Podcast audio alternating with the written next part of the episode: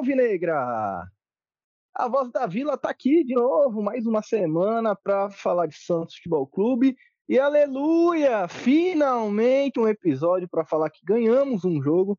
Tá certo que ganhamos contra o poderoso São Bento, mas também não vamos tirar do mérito do time, vamos falar muito sobre essa vitória.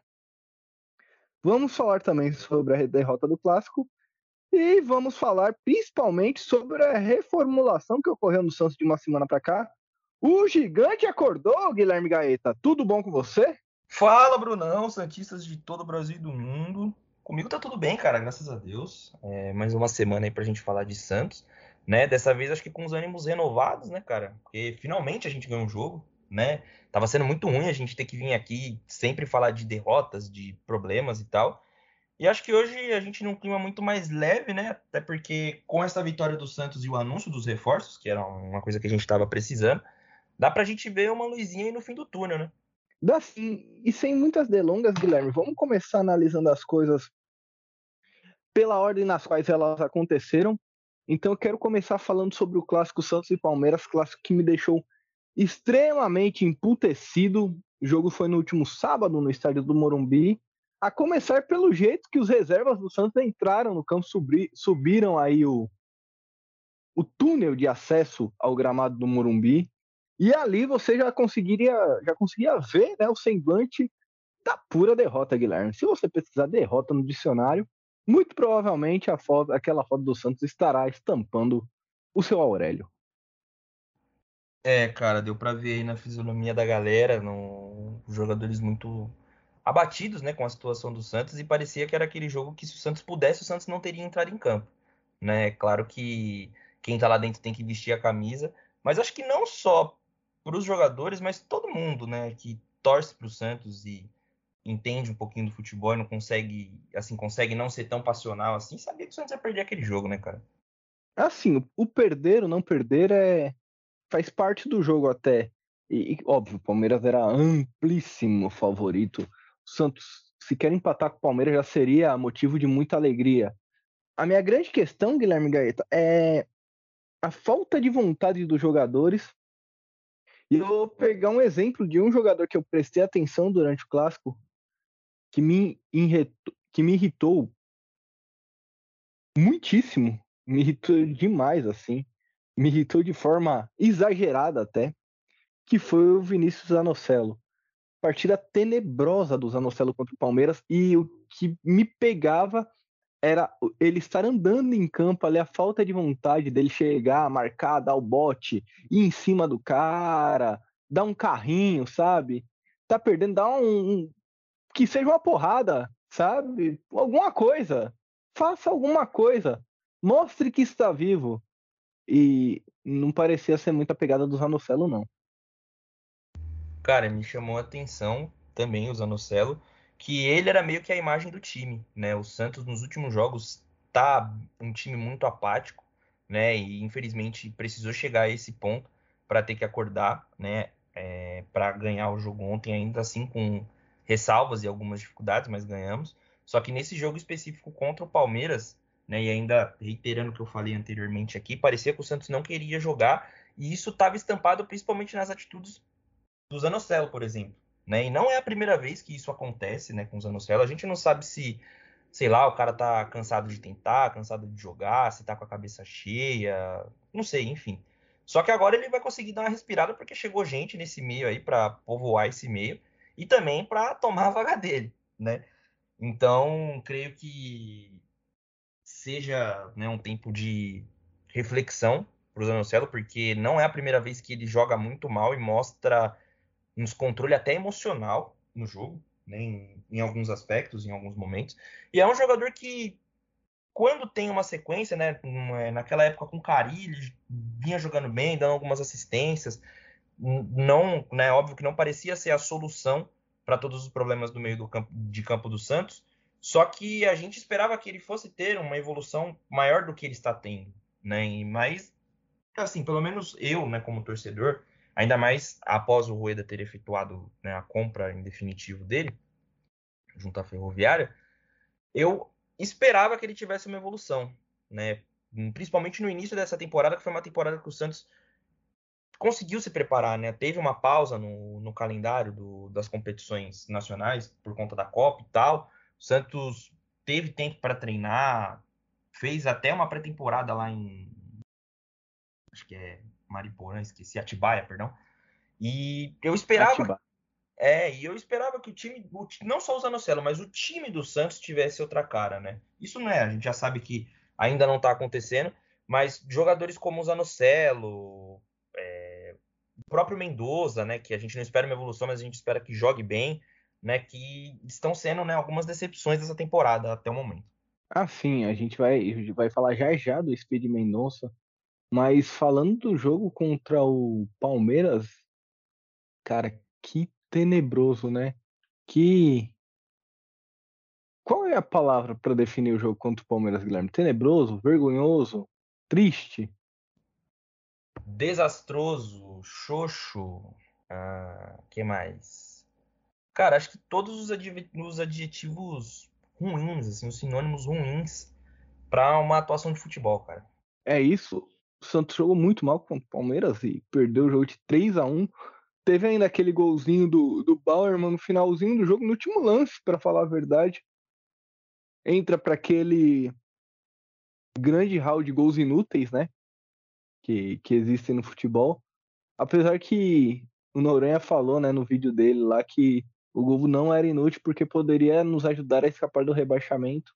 Acontece que um pouco depois disso, né, na, no jogo seguinte, a gente vence o São Bento e não tem mais tanta preocupação assim com o rebaixamento. Vamos falar disso também hoje. Mas falando já do jogo contra o São Bento, Guilherme, o time mostrou vontade. Pela primeira vez, é, parecia que o time se incomodava com a situação, corria que jogava. Me chamou muita atenção de forma positiva o Ângelo, muita vontade de jogar, muita vontade de disputar a bola, tentou, arriscou, chutou de longe, correu, se dedicou. O time como um todo sentiu esse senso de urgência e me chamou a atenção principalmente o fato do Odair Helman ter escalado um meia na partida contra o São Bento, que foi o Ivonei. E só o fato de existir o Ivonei, até ao que a gente falava né, aqui no, no podcast, e que outros analistas do Santos falavam já durante muito tempo, quem analisa o Santos fala, era necessário um meia. E só do Ivonei tá ali, não precisou fazer nada espetacular, não precisou ser nenhum Modric. E mesmo assim o Santos conseguiu criar muito bem no primeiro tempo. Gostei muito do primeiro tempo do Santos contra o São Bento, mais até do que no segundo quando a gente faz o gol. Porque no segundo tempo, em determinado momento, o Odair percebe que o time tá, primeiro, se perdendo, né? Por conta do nervosismo. E segundo, como precisava do resultado, acabou ali colocando o Gabriel Pirani, colocando o Lucas Barbosa, tirou o Ângelo, colocou o Raniel também, tirou o Marcos Leonardo, se eu não me engano, foi para aquele 4-2-4 e o Santos conseguiu o gol muito mais na base da, da empurrância, né? Do Deus nos acuda do que propriamente na, na criatividade ou na organização. Mas o importante é que valeu, né? Fez o gol, ganhou o jogo. Não com a competência que a gente queria, mas pelo menos serviu para aliviar aí. É, inclusive, Guilherme, antes de eu te passar a palavra, os reforços já haviam sido anunciados né, no jogo contra o São Bento. E você acha que por conta da chegada dos reforços, os jogadores no jogo contra o São Bento, eles jogaram melhor? Tipo, ter reforços fez com que a galera se animasse? Ah, cara, sim, né? E também outro ponto que eu acho que pode ter feito com que instalasse uma, né, uma luzinha na cabeça de alguns atletas ali, é a concorrência, né? Porque, por exemplo, o Ivonei, a gente sabe que provavelmente ele não vai figurar o time titular. A gente espera que sim, porque a gente quer que ele desempenhe um bom futebol.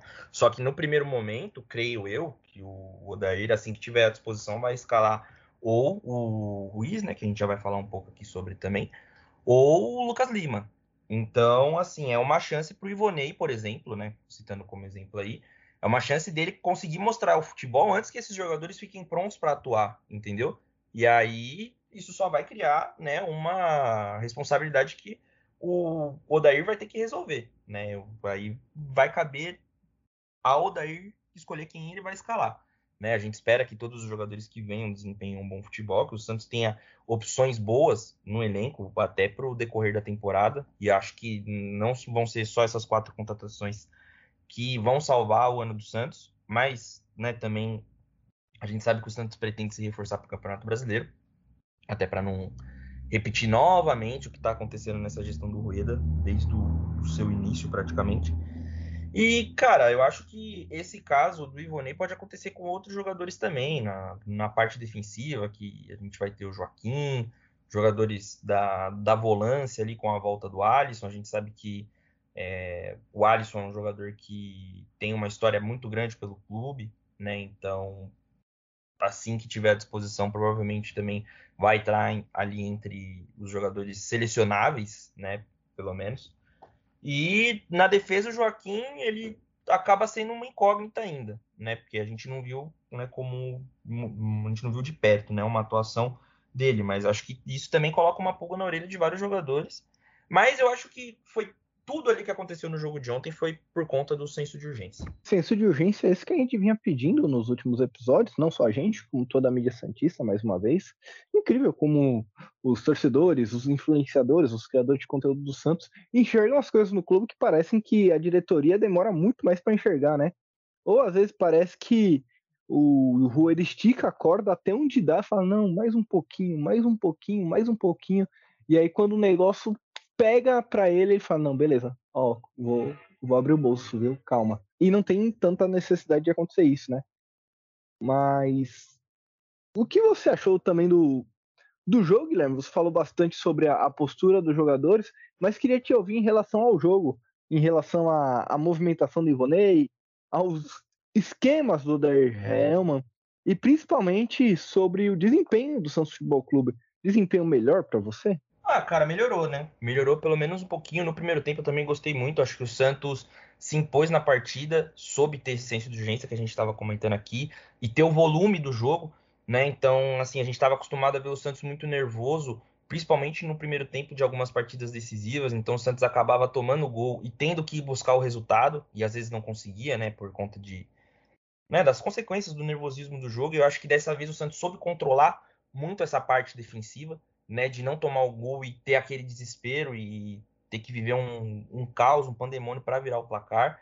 Gostei muito da. Gostei muito não, né? Mas gostei da, da, da entrada do Ivonei, das movimentações, das oportunidades que ele conseguiu criar, né? O Ângelo também, é, a gente até estava comentando no off aqui que ele é um jogador que cria muito, né? Então, assim, não sei como ele é orientado, né? Mas ele é um jogador que ele pega a bola, vai sempre para o meio, e é legal porque o Santos tem essa, essa necessidade de criar jogadas pelo meio, então ele sempre se desloca ali para o meio, é um jogador que acaba não sendo tão profundo, né? Ele não vai, não explora até o, o campo até o final, né? Então eu acho que isso Só também. Faltava, né? Sim, eu acho que. Faltava alguns... um cara para jogar no meio com ele. Sim, sim, eu acho que em alguns momentos o Ângelo se via muito sozinho, porque essa jogada sempre foi meio que característica dele. Né? A gente nunca viu o Ângelo em algumas vezes ser aquele jogador que vai até o fundo, que tenta alguma jogada, tenta um passe, um cruzamento. Até porque ele sempre a, tenta abrir para bater a bola com a esquerda ou para tocar a bola. E faltava alguém para fazer uma tabela, uma triangulação, para ele soltar a bola e conseguir se desmarcar. Né? Eu acho que casou legal no primeiro tempo essa dupla que ele fez com o Ivonei. Né? Eu acho que isso é algo a ser explorado, que pode dar futuramente boas opções para o Odair Helman para variação de elenco, variação de jogadas, enfim. Né? Acho que abre um leque de possibilidades ali para ele. É, no segundo tempo, eu acho que o Odair ele quis ser mais categórico né, e garantir o resultado. Eu não concordo que ele tirou o Ângelo, acho que o Ângelo poderia ter continuado na partida. Eu acho que o tamanho do jogo, e eu vejo né, os meninos assim. Não digo que pronto, mas parece que eles já estão meio que acostumados a sofrer, sabe? Então, em alguns momentos, óbvio, parece que não pesa muito essa responsabilidade para eles mais, né? Então, eu acho que num jogo como esse, tudo bem que né, pode ocorrer por conta de cansaço e tal, mas você não se tira Ângelo e Marcos Leonardo, né? Só que a gente fica bem feliz também porque quem faz o gol é outro menino da vila, né? O Lucas Barbosa, que a gente pega no pé dele, mas parando para analisar, quantas vezes ele já salvou o Santos, hein, Bruno? Cara, eu. Eu vou ter que ser sincero aqui, Guilherme. Eu acho. Eu acho não. É. O Lucas Barbosa é um jogador bem grosso, assim. É. Tem um teto. Um teto de desenvolvimento muito bem definido, né? Você não espera que ele vá se tornar o principal jogador ou assim da Europa e tal, né? É alvo da Europa e tudo mais. Mas de fato o cara tem estrela para fazer gol e salvar o Santos, né? Se posicionou bem na hora do cruzamento, testou firme para o fundo do gol. Sem chances para o goleiro do São Bento, que estava jogando bem, inclusive. Mas realmente, o Lucas Barbosa salvou o Santos várias vezes. Mas a que custo, né, Guilherme? Quantas vezes ele entrou e também piorou o time? Tem, isso tem que ser avaliado. É, pouco sim, se fala sim. sobre isso. Sim, sim, é, é um equilíbrio, né? Não que ele seja tipo primor técnico, um baita craque, né? Mas, cara, eu já lembro dele fazer gol. Teve um gol que ele fez contra o Novo Horizontino, que o Santos tomou empate logo em seguida. Um gol contra o Lacaleira. É, Lacaleira é, esse, esse do Lacaleira eu me lembro muito bem. Mas, assim, não que, assim... É o que, é o que eu falo, né, mano? O, eu postei a vitória do, do Santos hoje lá no meu story, o vídeo do gol, né? Que, aliás, baita cruzamento do Lucas Pires. E, cara, não fez mais com obrigação. Eu coloquei embaixo assim no meu story, não fez mais com obrigação. Então, assim, os jogadores não, não estão fazendo mais que a sua obrigação. A gente tá feliz por conta da vitória? né? Porque foi 1 a 0 Sim, sim, é o mínimo, né, mano? O Santos não fez o mínimo. A gente fica feliz por, por de uma vitória? Claro, só que a gente quer mais, né, mano? A gente não quer se contentar com uma vitória contra o São Bento, entendeu? A gente quer, no mínimo, dar trabalho para esses times do Campeonato Brasileiro. E é por isso que a gente cobra tanto. Mas, assim, também não vamos ficar se martirizando tanto, né? Acho que o torcedor Santista merece muito aproveitar esses dias de paz, né? Depois de tanta coisa que a gente sofreu nessas últimas semanas, desde, desde o começo desse ano, né? A gente merece descansar um pouquinho. Ah, sim, com certeza. E tá na hora da gente tratar dos reforços. Apesar de você falar que o torcedor Santista merece descansar, reforço a reforço, o primeiro reforço anunciado foi ele, enquanto a minha máquina de lavar finaliza o ciclo dela de secagem e canta para o amigo ouvinte do podcast. Lucas Lima foi anunciado no Santos, Guilherme. Falamos tanto dele no último episódio e agora teremos que falar dele como jogador novamente do Santos Futebol Clube. Eu já tinha dado minha opinião aqui, reitero, eu acho um desrespeito com a instituição. Torço para que o contrato dure só três meses e que ele vá embora. É, tem muito daquilo, né? Ah, não, agora que veio tem que apoiar e tal. Ah, não vou torcer contra, não, enquanto estiver dentro do campo, né? Não vou torcer contra. Talvez um pouco, porque se ele jogar muito, ele vai ter uma renovação aí e depois vai ficar andando em campo ganhando 10 vezes mais do que ele tá ganhando hoje. Então talvez a minha torcida é para que ele não entre em campo. Já, já deixo bem claro aqui.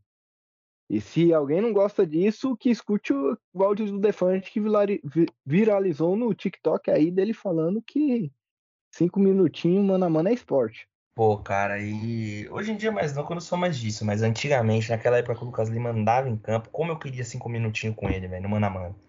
Porque, cara, era um dos jogadores, um jogadores, e eu sei que é até pesado falar isso, mas que eu mais odiava que vestia a camisa do Santos e vestia 10 ainda, né? Então, assim, a gente já falou aqui no, no episódio passado, acho que tudo que a gente tinha falado, né, toda a nossa opinião, só que o cenário mudou, porque no episódio passado, assim que a gente desligou, né, o nosso equipamento, o Musset soltou a notícia que o Santos, né, estava recuando, né, com, com a tratativa do Lucas Lima, por conta da pressão da torcida e tal. Só que isso não acabou acontecendo.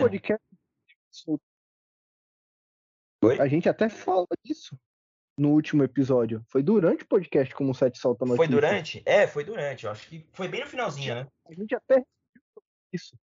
Sim, sim. E, cara, mudou totalmente, né? Porque a gente achava que, pô, amém, né? O cara não vai vir. E isso acabou se concretizando. E aí eu já quero até puxar pro, pro próximo reforço, que o Santos acaba trazendo o, o colombiano Daniel Ruiz E precisava trazer o Lucas Lima, porque são dois jogadores da mesma posição. Sabe, era, era necessário esse desgaste todo, sendo que o Santos já estava bem encaminhado com outro jogador? Se eu não me engano, Daniel Ruiz ele é destro, né? O, o Lucas Lima é canhoto, que não, não muda muita coisa, mas eu acho que a, a cobrança foi tanta por um meia que o Rueda pode ter pensado: ah, eu vou trazer o Daniel. Ruiz e o Lucas Lima. Vou trazer logo os dois. Exato. Deve ter pensado isso. Vou trazer logo os dois, Daniel Ruiz e Lucas Lima, para ninguém me encher o saco. Assim eu. Se um der errado, eu ainda tenho outro aqui, né? E eu falei besteira, Guilherme. Daniel Ruiz também é canhoto, viu? É, então. E mais uma vez a gente pergunta: pra quê? Sabe? Só fez a gente sentir mais raiva ainda da, da, da gestão dele, sabe? É, é, que ele não vai se reeleger, né? Mas só com essas coisas aí ele já tinha perdido a reeleição. É, eu, eu acho que não, não era assim. Mesmo que não trouxesse o Daniel Ruiz, eu não ia querer Lucas Lima. Mas uma coisa tem que ser dita aqui. É, primeiro sobre o Lucas Lima, que eu acho simplesmente absurdo porque o cara tem contrato de três meses até o final do Paulista. E ele tá treinando para recuperar a forma física, Guilherme. O cara passou dois meses treinando na Portuguesa Santista e não conseguiu recuperar a forma física.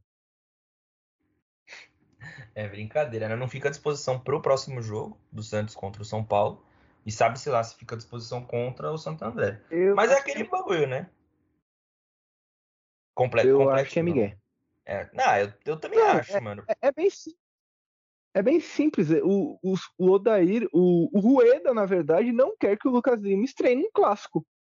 Ah, simples. sim, sim. Pra ele não começar tendo essa responsabilidade, né? Só que é um bagulho que, tipo assim, mano, só depende dele, entendeu? Então eu acho que já mostra é, um certo receio do cara jogar. Óbvio que a gente sabe que né, o que ele fez por conta daquelas provocações, a torcida Santista tem muita bronca. Mas se ele fosse um cara de personalidade, ele chegava e falava: Não, me coloca, eu vou jogar. Eu quero jogar, entendeu? Eu quero ter uma segunda chance, eu quero jogar, eu quero jogar bem. Porque, mano, se ele começa a jogar bem, por toda a bronca que eu tenha dele, foda-se, mano. Se ele tá jogando bem, ótimo, tá ligado? Joga bem, dê assistência, faça gols. Porque, mano, o, o que eu sinto pela pessoa é diferente do que eu sinto pelo cara quando ele joga a bola entendeu? Tem muito jogador aí que jogando bola eu sou fã e quando o cara sai das quatro linhas, eu assim abomino. Muito, muito jogador, muito jogador mesmo. E o Lucas Lima um é um desses. Neymar. Ah, vixe, uma baciada, cara, uma baciada. O Lucas Lima tá, tá nesse meio aí. E, cara, para mim não importa, entendeu? O que ele faz ou o que ele deixa de fazer em campo. Eu quero que ele jogue, entendeu? Eu quero que ele jogue. E é um bagulho que já mostra que, com todo respeito, o cara é meio covarde, né? Aliás, você não se importa com o que ele faz ou deixa de fazer fora de campo, né, Guilherme? Em campo você se importa bastante. Isso. Não, em campo eu me importo muito, eu me importo muito. Eu venho uma vez por semana falar aqui o que ele faz em campo. Agora, fora de campo, eu quero que você foda. É, perfeito. É, mas assim, é o que você falou, né? Um pouco de covardia também, um pouco do, do Lucas Lima. Ele sabe que ele vai ser extremamente cobrado pela torcida, espero que seja mesmo. É, e foi o que eu falei, e não tem esse papo com ele de ah, não, tem que apoiar, tem que apoiar o caralho. O cara desrespeitou o Santos de todas as formas possíveis e imaginárias. Ninguém queria o cara, o Santos foi lá e pegou. Ele que tem que agradecer ao Santos e ele tem que provar que ele é digno de algum tipo de apoio da torcida. Não vou vaiar se estiver no estádio ele estiver jogando. A não ser que faça merda. Se fizer merda, vai ser vou ser o primeiro a criticar. Mas também não vou gritar o nome antes de fazer alguma coisa boa. Não vou aplaudir. Vou esperar para ver o que, que é. E, como eu falei, espero que o contrato dure só três meses e que ele vá embora. Acho muito difícil isso acontecer. Mas é um alento para mim que ele não joga o primeiro jogo, porque são menos jogos para ele conseguir completar e é aqueles 60% sendo sendo usado pelo menos 45 minutos. Então já, já é um jogo a menos para isso. Culpa não é nossa se ele está fora de forma, entre aspas, né? Então com, já começa a contar aí pro contrato dele. Agora, sobre o Daniel Ruiz, é o tipo de negócio que a gente tanto falou aqui, né? Tantos exemplos que eu dei de jogadores do futebol argentino, mas como eu falei, pô, pega qualquer um aí da América do Sul. E o Santos foi lá e realmente fez isso. Contratou o Daniel Ruiz, meia colombiano. Se eu não me engano, ele tem 20 anos, né, Guilherme? Cara, estou com a ficha dele aberta aqui, números interessantes. Deixa eu ir um pouquinho aqui mais para cima. 21, Bruno. Isso, 21 anos, perfeito. E é um, um jogador de 21 anos que tem muito potencial para evoluir e muito potencial de revenda também. O, o Daniel Ruiz, para mim, não, não vi de perto, né? Ah, pô, você assiste o jogo do Milionários da Colômbia? Claro que não. Mas pelo que eu vi, pelo que a gente analisou aqui, ele tem muito. E isso até pode ser um foreshadow depois, mas ele tem uma carinha de futebol alemão, assim, sabe? De, de meia do campeonato alemão. Quando evoluir, claro, quando atingir todo o seu potencial. Mas o meia mais pensador, inteligente, mais rápido, mais móvel também. Exatamente, cara. Muitas pessoas falam que ele é o sucessor do Rames Rodrigues.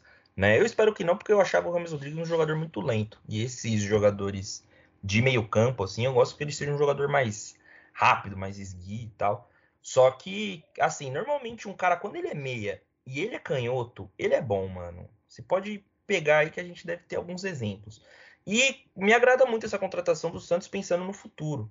Né? O Santos contratando um jogador novo, um jogador que vai poder desempenhar o seu futebol aqui no Santos e mostrar né, que, que, que merece estar vestindo essa camisa. É um jogador que tem assim uma boa minutagem de jogos. Né? Eu estava dando uma olhadinha aqui o desempenho total da carreira dele. Ele jogou 106 jogos, fez 13 gols e deu, deu 18 assistências.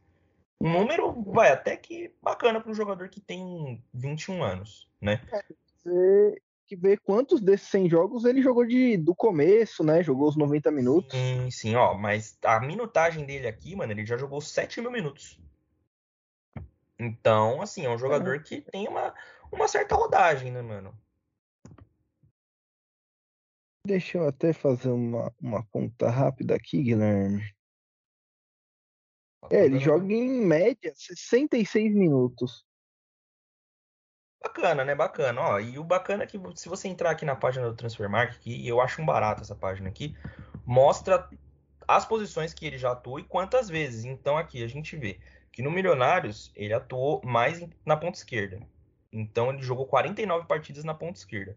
Não é um lugar que eu jogaria com ele, até porque quando eu jogo com pontas no meu FIFA, e é claro que a gente sempre vai trazer esse exemplo aqui, todo episódio não pode faltar. Eu, quando eu jogo com o cara canhoto, eu jogo com ponto invertido, né? Então ele jogou 49 vezes na ponta esquerda. É o certo. Mas é porque o milionário joga num esquema diferente, né? Eles sim, jogam sim. com atrás do centroavante. Sim, então sim. ele, ele era escalado como ponto esquerda mas ele jogava se movimentando ali. Então tem lance dele na esquerda, na direita, tem lance dele no meio. É, e aí a gente consegue ver que ele era um jogador bem móvel, porque no meio ele só jogou duas vezes, mas é o que você falou, né? Conforme também o desempenho tático do time, né? Na ponta direita ele só jogou três vezes, aí jogou um pouco mais para trás na meia direita oito vezes e na meia esquerda 18 vezes. Então é um jogador que no setor do meio do campo e na ponta, tem o convívio, sabe jogar. Né? Então a gente espera que o Santos tire um bom proveito disso. Na Libertadores, ele tem duas participações, dois jogos e uma assistência. Um número interessante.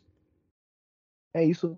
É, antes de, de falar dos dois próximos reforços, Alisson e. Joaquim Alisson, na verdade, eu falei que a gente ia falar do Mendonça e acabou não falando, né? Que gol tenebroso perdeu o Mendonça ontem, hein? Meu Deus do céu, e a gente tinha avisado aqui que ele é grosso também, né, Guilherme? Eu corro, eu penso, os dois não conseguem.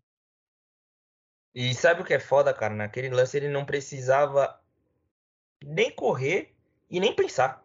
Era só, cara, era só ele empurrar a bola. Ele conseguiu chutar a bola em cima do goleiro e fraco ainda. Não dá é, pra entender. Só ter vontade, né? Sim, sim, sim. Faltou é. querer ali um pouco, né, mano? Nossa, sim, exato. É um lance que a gente não podia deixar passar. A gente deixa muita coisa passar nesse podcast, inclusive, viu, amigos ouvintes? Então, quando a gente deixar algo passar, nos cobrem que a gente emite humildemente nossa opinião. Como faremos agora com o zagueiro Joaquim. O zagueiro Joaquim é, veio do Cuiabá, foi destaque do Cuiabá. Pelo vídeo que o Noran soltou, ele tem números melhores em desarmes, em média de desarmes, em tudo mais, melhores do que todos os zagueiros do Santos. O que não é muito difícil também, né?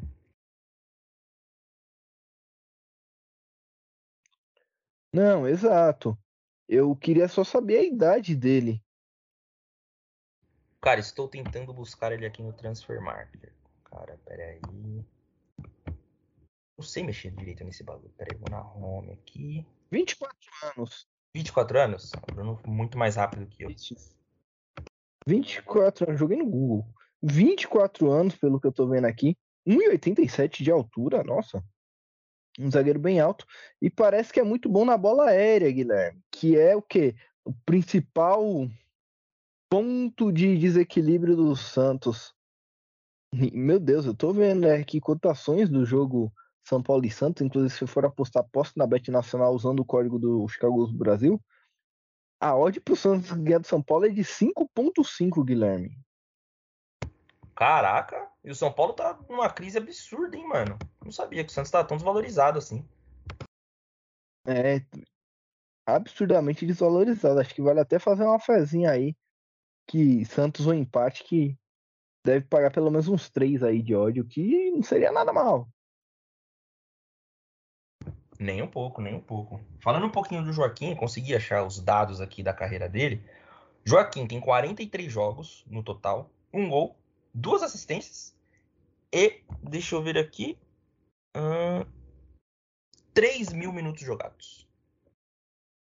Uma média até boa, né, para um é, cara com a idade dele. Sim, e é um jogador muito bom, como eu falei, no jogo aéreo. Sua principal característica é uma coisa que a gente peca demais.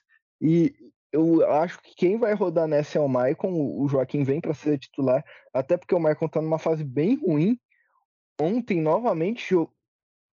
Ontem, sim, foi ontem o jogo. Ontem novamente jogou mal e novamente, né, acabou sendo o pior do sistema defensivo. E o Joaquim vem com um potencial também de revenda, né? Porque só tem 24 anos, um pouco mais velho do que o, o Daniel Ruiz, talvez não um potencial de revenda aí para a Europa, mas até um segundo escalão da Europa, talvez, ou mesmo um, um mundo árabe, de repente. Então o Santos precisa tentar fazer dinheiro com esses jogadores dessa maneira. Gostei muito da contratação. Queria te ouvir, Guilherme, não só a respeito do Joaquim, mas também já emenda e fala do Alisson. Cara, eu gostei muito dessa contratação. O Atlético Paranaense estava quase fechado com ele é, no, no, mês de janeiro. O Santos fez uma consulta é, no mês de janeiro e recuou por conta de valores, né? Mas acho que por conta da urgência também o Santos deve ter né, seguido com ele ali no, como plano B. E o Atlético Paranaense não chegou a um acordo com ele, o Santos conseguiu chegar. Na verdade, eu acho que de todos os reforços ele foi o melhor. Né? O Daniel Ruiz ele ainda é uma incógnita, mas o Joaquim ele conseguiu ser destaque num time que foi rebaixado no ano passado. Rebaixado não, perdão, o Cuiabá não foi rebaixado não. Mas, né, não, não, habitou ali o topo da tabela muitas vezes, né? Porque creio eu que o, que o Cuiabá deve ter sido algum time que tomou, né, muitos gols mas o cara também não joga sozinho, né? Então a gente espera que ele venha para resolver, ou né, a gente sabe que não vai resolver 100%, mas pelo menos ajudar nesse problema que o Santos tem no, no seu sistema defensivo, e principalmente para poder substituir o Maicon, porque além de ser um jogador que não tá jogando bem ultimamente, é um jogador que se machuca muito, né, cara? Então não é aquele cara que você sabe que a gente vai conseguir contar com ele a temporada inteira, igual quando o Santos tinha é, Luan Pérez e Lucas Veríssimo, por exemplo. E eram jogadores que até se machucavam, né? Só que o Maicon é muito, cara, muito, assim. É um jogo que a gente sabe que ele joga hoje, mas ele já joga meio que com. Né, o torcedor já fica com receio dele estar tá machucado. Tanto que eu nem sei quando ele joga e quando ele não joga, né? Eu não sei quando ele tá disponível ou não para jogar. E, assim, pode ser que, que seja um pilar na zaga do Santos, né? Eu espero que seja isso, porque ultimamente a gente não consegue ver aquele zagueiro que você fala, pô, esse zagueiro é foda, né? Porque normalmente os times do Brasil têm um zagueiro bom e um zagueiro ruim. Tipo o Palmeiras, na época que tinha o Gustavo Gomes e Luan. O Gustavo Gomes era o bom, o Luan era o ruim. Santos, é, Durval e Dracena. É que isso aí já pega muita gente, porque tinha gente que achava que o Dracena era ruim e o Durval era bom, e vice-versa. Eu gostava mais do Dracena. Mas o Durval também era bom, eu gostava dos dois, pra falar a verdade. Mas era a opinião que dividia a torcida. E o Santos tinha dois zagueiros que, com todo respeito, não estavam jogando nada. Bauerman e Maicon, eles mais se atrapalhavam do que tudo. E agora a gente espera que o Joaquim seja o zagueiro bom. E aí vamos ver para quem vai ficar o título do zagueiro que não é tão bom assim, né? É, e eu me mutei é isso. e eu, eu, já ia. Eu esqueci de falar do, do Alisson, né, Bruno? É verdade. Cara... Mas antes de você falar do Alisson Guilherme, o Cuiabá foi o primeiro time fora da zona do rebaixamento. É, então escapou, né? Foi o time que escapou. Exato. E já falando sobre o Alisson, cara, eu acho que era meio óbvio, né? Quando o Santos anunciou que não ia contratar ele, eu achei muito estranho. E acho que o Rueda conseguiu unir o útil ao agradável, colocando fortes aspas aqui em cima disso, para né, trazer mais uma contratação no meio desse bonde aí. Né? Eu acho que pro momento que o Santos vive também é importante um cara que tenha mais tempo de casa, tenha também mais fibra, mais vibração, que eu acho que é um bagulho que tá faltando muito no Santos nesses últimos tempos. Então é um cara que entende o que é o Santos e acho que no momento também era o que a gente está precisando, né? Vamos ver o que ele vai agregar em campo, né, mano? O Alisson faz tempo que eu não, que eu não acompanho nada sobre ele, assim, sabe? Não é um jogador que teve destaque lá fora também. Quando teve destaque sempre foi aqui pelo Brasil. Vamos ver, né? Olha, Guilherme, pela primeira vez na história desse podcast eu vou meter para você um discordo, craque. Vou usar a carta do Edilson. Por favor, por favor. Cara, eu acho, eu, isso é minha opinião, que o Alisson não agrega em nada. Espero estar errado, claro, mas eu acho que ele não agrega em nada. Por quê? Porque, ah, legal, conhece o Santos, tem fibra, porra, tem vontade, bacana, mas primeiro, assim, se o cara tá no Santos, ele não tem vontade, ele não deveria estar no Santos. Então não é o Alisson que tem que vir e fazer os caras que estão lá terem vontade. Não, eles já deveriam ter vontade quando eles chegaram no Santos. Primeiro ponto.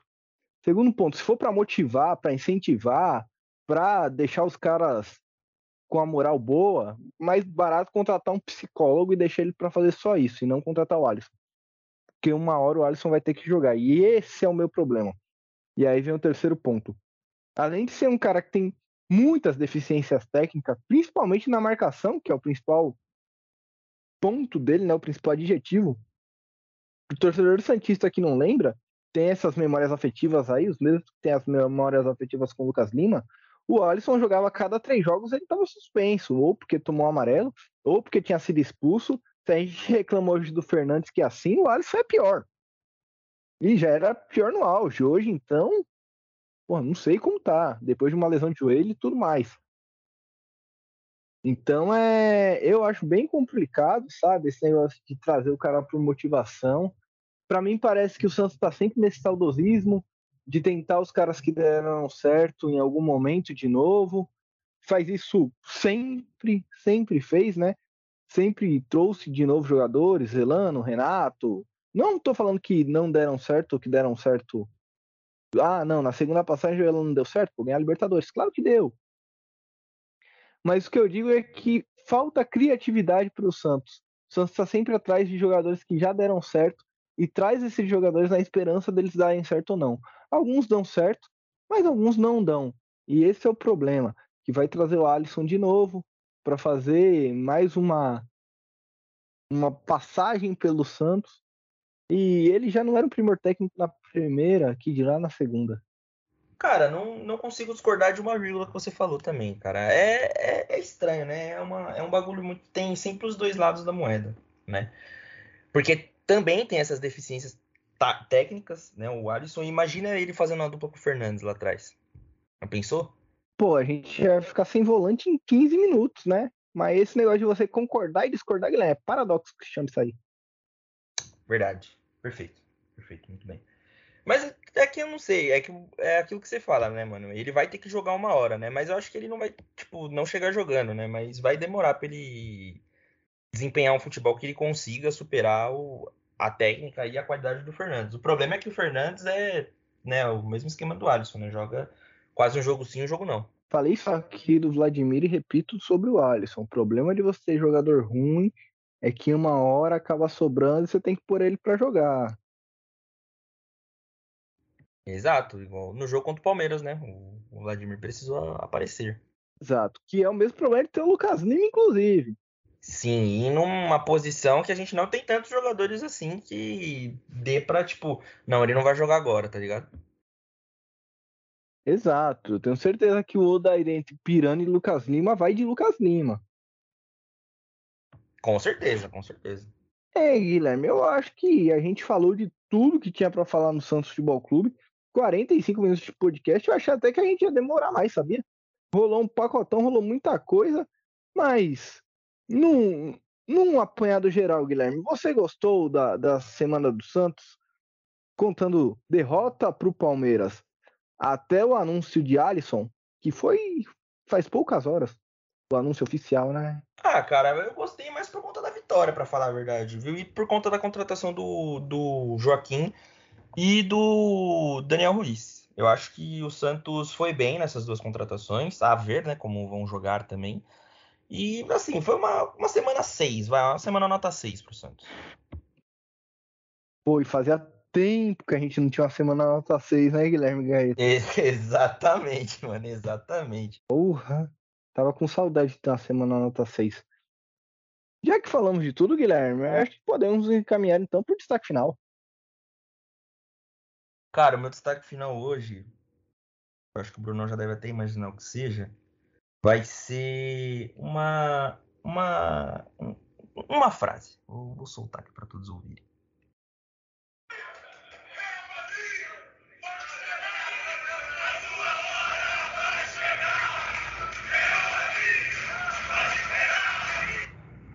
E a pergunta que não quer calar, Brunão. Estaria o Real Madrid ainda esperando? Pô, vai esperar um bom tempo. Eu só não consigo zoar mais isso por causa do Léo, que falou que ia ver se o Barcelona era isso mesmo. De fato, mas pelo menos a gente jogou contra o Barcelona, né? É, é, mas o problema é que aí a gente, spoiler, a gente descobriu que eles eram tudo isso mesmo. Foi, né, mano? Infelizmente, acho que não dava também, né, mano? Mas, pô, é foda. O que eu fico puto, né? Bom, se você mora dentro de uma caverna e não sabe, a gente está falando da eliminação do Flamengo para o Al Hilal essa semana no Mundial de Clubes. O que eu fico puto de verdade, mano, é ver muitos veículos de comunicação, TV e tal, ranqueando, tipo, quais são os maiores vexames do Mundial e, tipo, colocando o Santos contra o Barcelona como se fosse um vexame contra, tipo, times que não passaram nem, da, nem pra final, tá ligado? Então, tipo, eu fico muito puto quando eu vejo isso, mano. Muito puto. Porque o Santos tomou um, um cacete, mas o Santos ganhou o primeiro jogo. E, sei lá, mano, tipo, eu vi agora na ESPN, eles colocaram o, o vexame do Palmeiras em quinto e o do Santos em quarto, que eles fizeram um top 5. Mano, isso não existe. O Santos jogou a final, tá ligado? O Santos foi vice. O Palmeiras, naquele ano, perdeu até o jogo de terceiro, de terceiro lugar, tá ligado, mano? Incrível isso. É, em, em dados simplistas, né? O Santos era o segundo melhor time do mundo. Sim, sim, exato. E, inclusive, esse Santos e Barcelona gerou muito mais hype do que qualquer jogo do Mundial. Até depois mesmo, né, Guilherme? É, Flamengo e Liverpool e tal, nenhum desses jogos aí eles eles geraram tanto hype. Muito também por conta de ver Neymar e Ganso e Xavi Iniesta, muito porque os dois times eles jogavam de maneiras meio parecidas, né? Com muito toque de bola, com velocidade, com criatividade. E a final acabou sendo o que foi, porque muito porque o Murici inventou também, mas isso é uma outra história. É, partida ridícula do Flamengo. E o que me chama a atenção é que, como quando é com o Flamengo, e não que isso seja vitimismo do Santista, bem longe disso, Mas quando, quando é contra o Flamengo, sempre tem um porém, né? Porém a arbitragem, porém o Arrascaeta, porém o Everton Ribeiro, porém o Salem. Sempre tem um porém. Perdeu, mané, perdeu na mola. É isso, exatamente, Guilherme. O meu destaque final, eu acho que dá para fazer um 2 em 1, um, mas é falar sobre NBA. Primeiro destaque final é para você que não está sabendo, LeBron James se tornou essa semana o maior pontuador da história da NBA de todos os tempos em números absolutos. Fez mais de 38.383 pontos em sua carreira, superando o recorde anterior do Karim Abdul-Jabbar, que se eu não me engano já tinha 40 anos esse esse recorde da última vez que foi quebrado. Karim passou a bola pro LeBron, estava no jogo, não, não jogando, obviamente, mas parou lá depois, entregou uma bola pro LeBron, bateram palmas. E o meu outro destaque final é que hoje foi o último dia de trocas da NBA, trade deadline. E tivemos várias bombas aí, várias coisas acontecendo, mas algo que chacoalhou a NBA de ponta cabeça foi a chegada de Kevin Durant ao Phoenix Suns ao lado de Chris Paul e Devin Booker, se você quer saber detalhes das trocas, análise das melhores, todas as trocas, como os times funcionam, escute o podcast do Café Belgrado. Ele deve estar aqui no mesmo agregador que você está ouvindo a Voz da Vila, então agora que acabou, tá acabando o episódio da Voz da Vila, já emenda aí com o podcast do Café Belgrado, que o Lucas Nepomuceno, que inclusive é torcedor do Phoenix Suns, e o Guilherme Tadeu analisaram todas as, todas não, todas as trocas relevantes da NBA nessa trade deadline. Então a análise dos caras tá bem legal, escuta lá. Cara, e até eu que não sou tanto da bolha do basquete, aí vi essa troca do Kevin Durant pro Phoenix Suns, achei muito bacana. E, cara, muito, achei muito foda o LeBron James né, ser o maior pontuador né, de toda a história da NBA. E também o Karim tá lá no, no jogo para prestigiar isso, né? É, Guilherme, é equiparável a sei lá, o Neymar ter passar o Pelé em número de gols e o Pelé estivesse no estádio, de preferência na Vila Belmiro, né? Então é, é, mais ou menos isso, assim, é o LeBron jogando pelo time onde o Karim conquistou o recorde, conquistando o recorde pelo mesmo time, na assim, em casa também, recebendo lá os aplausos e as honrarias do Karim. Então isso tudo foi muito importante não só para o basquete, mas como para o Lakers num todo. E sem deixar eu esquecer, Guilherme, domingo, esse episódio deve sair sexta ou sábado, mas saiba que domingo tem Super Bowl, Kansas Chief Chief, que eu não sei falar direito, contra. Contra quem, Guilherme? Me deu branco agora. Ih, mano, eu não faço ideia que de Super Bowl, futebol americano, eu não entendo nada, velho. Eu vou procurar aqui. Kansas City, Philadelphia, Philadelphia Eagles. Exato, Philadelphia Eagles. Eu tava quase falando Seattle Seahawks, mas Seahawks foi eliminado faz bastante tempo já. Kansas contra Eagles. E, cara, o Patrick Mahomes é um monstro. Vale muito a pena assistir o jogo. É, é um jogador fora do comum, é um jogador totalmente fora da casinha. Do outro lado, a gente tem um, Philadelphia Eagles muito bom. O quarterback dos Eagles é o Jalen Hurt, também é um cara extremamente habilidoso e tem uma uma curiosidade no, no Super Bowl desse ano, Guilherme. Os irmãos Kelsey vão jogar cada um em uma equipe. Então, o, o Tyrant Travis Kelsey vai jogar contra o seu irmão do outro lado. E a mãe dele já ganhou, né? Cara, e o que eu tô vendo aqui é que quem vai se apresentar também é a Rihanna, né? No, no intervalo, né? Que é Sim. sempre aquele show que faz um sucesso do caramba. É exato, importante falar isso. A Rihanna vai se apresentar. Mas o que você acharia de enfrentar o irmão seu no, no Super Bowl, Guilherme? Tem que. Seu trabalho é dar porrada no seu irmão. Pô, cara, Bacana, legal. Acho que não, sei, não deve ser muito difícil, né? É, já deve estar acostumado também, né? Sim, sim, com certeza eles vão relembrar muitos momentos ali da infância. Exatamente. E a mãe vai, vai descobrir que tem um favorito dessa vez, Guilherme? É, vai pesar o coração, hein, cara? Vai pesar o coração. Hein? Mas é isso, assistam o Super Bowl, ele vai estar passando na ESPN e no Star Plus. Show da Rihanna, Patrick Mahomes, duelo de irmãos, muita coisa boa para acontecer. É um jogo com um cara de muitos pontos, muitos touchdowns. E se você não entende bulhufas de, de Super Bowl, eu acho que eu vou fazer um vídeo no TikTok essa semana para falar sobre o Super Bowl, hein, Guilherme? Você cara, que, faz... como outros, não manja? Vou fazer, vou fazer. Cara, faz e me manda, porque eu não manjo. Eu não, eu não faço ideia de nada, não sei nada do que acontece. Eu sei que rola porra, porradaria e show. Só isso. Porradaria franca. O que, né, gostamos.